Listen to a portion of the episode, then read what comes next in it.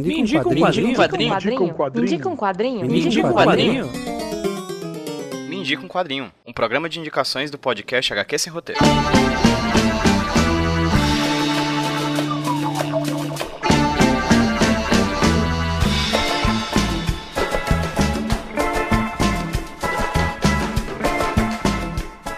Oi, gente, tudo bem com vocês? Aqui quem tá falando com vocês é o Pedro, trazendo para vocês mais o quê? Mais o quê? Isso mesmo, mais um Indica um Quadrinho, um podcast de indicações aqui do HQ Esse Roteiro Podcast. E hoje quem vai indicar um quadrinho para vocês não vai ser eu, vai ser uma convidada mais do que especial, diretamente lá do sul do país. Daqui a pouco eu falo um pouco mais sobre ela, mas primeiro eu vou indicar o Me um Quadrinho para caso ocasionalmente você nunca tenha ouvido falar dele. O Me um Quadrinho, ou Miuki para os mais íntimos, é um podcast de indicações quinzenal que rola aqui no HQ Esse Roteiro Podcast. De 15 em 15 dias tem eu ou alguma convidada ou algum convidado indicando para vocês alguma leitura de quadrinhos que eles tenham curtido bastante, que acho que vocês também vão curtir. Acontece que o Midi Quadrinho é quinzenal, mas ele pode ser semanal ou mesmo ter dois Me Indica um Quadrinho por semana. Como que a gente consegue fazer isso? Por meio do financiamento coletivo do HQ Esse Roteiro. Se você tiver uma graninha sobrando aí todo mês, vai lá no padrim.com.br barra HQ Sem Roteiro ou no catarse.me barra HQ Sem Roteiro e apoie com qualquer valor. No Padrim a partir de um real, no Catarse a partir de cinco reais. O seu apoio é mais do que importante para a gente conseguir manter tanto o HQ Sem Roteiro semanal, com entrevistas com pessoas que produzem, pesquisam e divulgam quadrinhos, quanto para manter o Me com Quadrinho quinzenal ou mesmo torná-lo semanal. Então vai lá no Padrim, no Catarse, os links estão no post desse podcast no site do Iradex ou mesmo aí no seu agregador de podcast. Tá lá o link pro Catarse e pro Padrim do HQ Sem Roteiro. Hoje quem vai indicar pra gente um quadrinho é a Maria Clara Carneiro, uma querida que tá se aproximando aqui da HQ Sem Roteiro. A gente tá conversando para ela marcar, pra gente marcar um papo com ela aqui pro HQ Esse Roteiro. Ela faz parte do site Balbúrdia, ela é professora, ela é doutora pesquisando quadrinhos. Ela tem uma pesquisa muito massa sobre a Albapo, o movimento de quadrinhos experimentais na França. A gente deve gravar esse papo em breve, ou talvez você já tenha ouvido, ou talvez você vai ouvir. Se já tiver saído no feed do HQ Esse Roteiro, o link vai estar no post desse podcast aqui no Me Indica um Quadrinho. Mas vou deixar vocês com a Maria Clara Carneiro, que indica um quadrinho nacional de um cara que já esteve, inclusive, aqui no HQ Esse Roteiro também como convidado ela vem falar pra gente sobre Ultra Lafa, do Daniel Lafayette, que já foi um dos primeiros entrevistados, inclusive, do HQ Sem Roteiro. E o link pro post bem antigo até dessa entrevista com o Daniel Lafayette vai estar aqui no post desse podcast do Me Indica um Quadrinho também. Então, sem mais delongas, 3, 2, 1, Maria Clara Carneiro, me indica um quadrinho. Oi, aqui é a Maria Clara Carneiro, do Balbúrdia, professora, tradutora de quadrinho.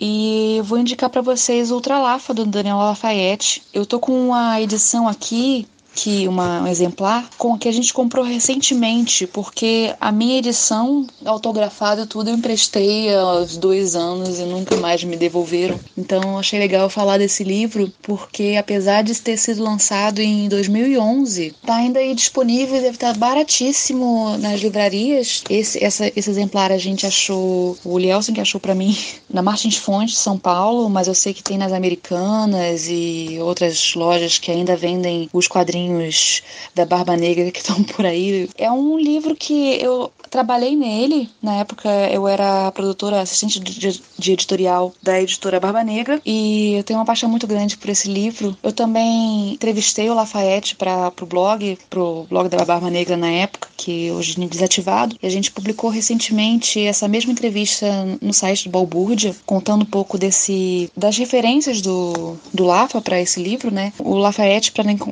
quem não conhece, tem esse blog Ultra Lafa já há bastante tempo, mais de mais de oito anos, quase dez anos talvez. E eu conheci o Lafayette na época da fundação da Beleléu, hoje editora Beleléu. Eles estavam pensando a revista Beleléu. Eu conheci assim no ambiente do Rio de Janeiro, em que tinha alguma pequena cena, bem pequena mesmo de quadrinho, então todo mundo acabava se conhecendo. Então toda vez que tinha um lançamento de alguma algum livro, algum autor de fora vinha, a gente ia e essa galera ia depois sair para conversar. E foi assim que eu conheci, fiquei amiga do Lafa, um dos meus grandes amigos até hoje. E a gente era vizinho, então eu estava acompanhando bem de perto essa produção do livro de dentro da editora e também conversando sempre com ele, né? Esse Ultra Lafa, ele reúne o livro, reúne tiras mais antigas, né? Lava produz a, pô, deve ser tem uns 15 anos que ele tem feito essas tiras coloridíssimas.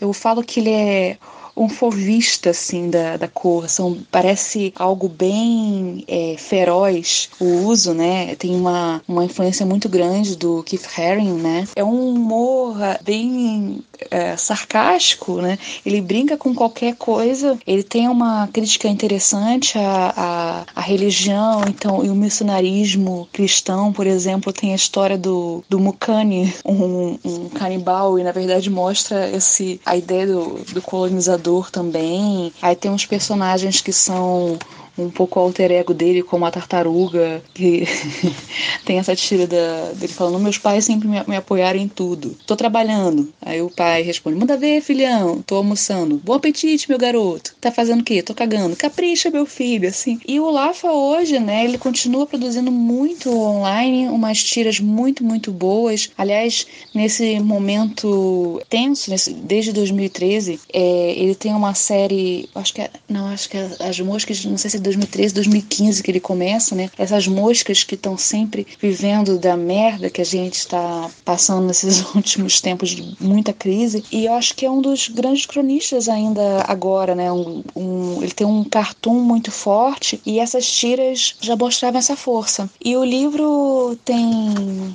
178 páginas. É bem bonitinho, sabe? É uma, é um achado ainda hoje. E espero que ele possa em breve lançar mais livros, né? Mas ele tem a, na loja dele online outros produtos também. Sigam o, o Ultralafa no Instagram, no Twitter, que tem no, no, Facebook. É de fato muito bom. Eu não tô, não sou muito boa de, de ir falando, de ter escrito antes do que eu queria falar desse livro, mas é um carinho muito grande que eu tenho por esse trabalho dele. Ah, uma das minhas favoritas é da, da garrafa de cerveja chegando assim na mesa. Oi, galera, eu sou a saideira. E todas as garrafas na mesa respondem: Ah, otário, ele acha que é a saideira. Que é uma das tiras que eu, que são que eu me lembro melhor, assim, tem muita coisa aqui. O Ultralapa tem uma coisa assim, né? Por ser alguém que vem do cartoon, ele é inteligível. Uma, uma vez eu tava, tava com ele, acho que numa exposição, uma exposição do, do Ziraldo, né? A gente estava analisando uma, uma olhando assim os quadros, né? Aí eu, eu uma, uma amiga nossa falou assim, ah, eu não, não entendi isso aqui, né? E aí ele falou, olha, se não entendeu que o cartoon tá ruim, que o cartoon tem essa, essa responsabilidade, digamos assim, de ser rapidamente inteligível, né? E por um público bem grande. E o Laf, ele tem essa capacidade, ele junta muita coisa do mundo pop, né? Até essa questão da, do colorido é bem interessante. Você olha já tem uma certa identificação imediata com o cartoon dele. Bastante crítico, né? Como também o cartoon geral é. E com uma graça, assim, muito boa. Tem reflexões sobre a morte da Bezerra.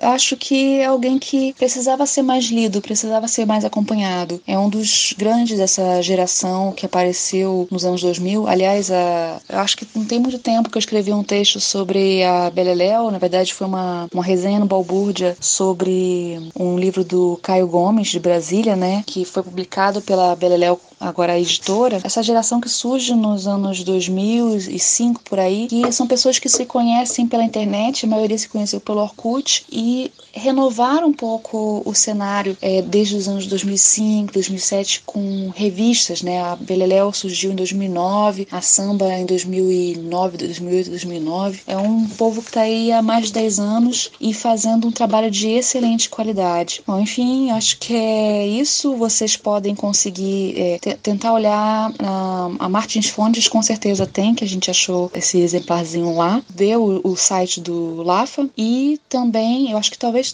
tenha como adquirir ainda com ele, não sei. E uh, Americanas, que eu sei que tem uh, alguns livros da Barba Negra você consegue achar ainda, né? Quem não sabe, é uma editora que existiu de 2010 a 2012 e publicou alguns autores brasileiros como o próprio Lafayette, o Marcelo de Salete, o André Diniz e outros gringos também, que eu tive a muita honra de ter participado. E ainda tem algumas coisas por aí. Eu sei que o Quiloferca foi o primeiro livro que eu traduzi tá tipo uns 14 reais, porque ainda são quadrinhos muito é, complexos, digamos assim, não é? Não são facilmente identificáveis por um, por um grande público. Eu acho que agora a gente tem como redescobrir essas coisas também, tá? Muito obrigada, PJ. Até logo.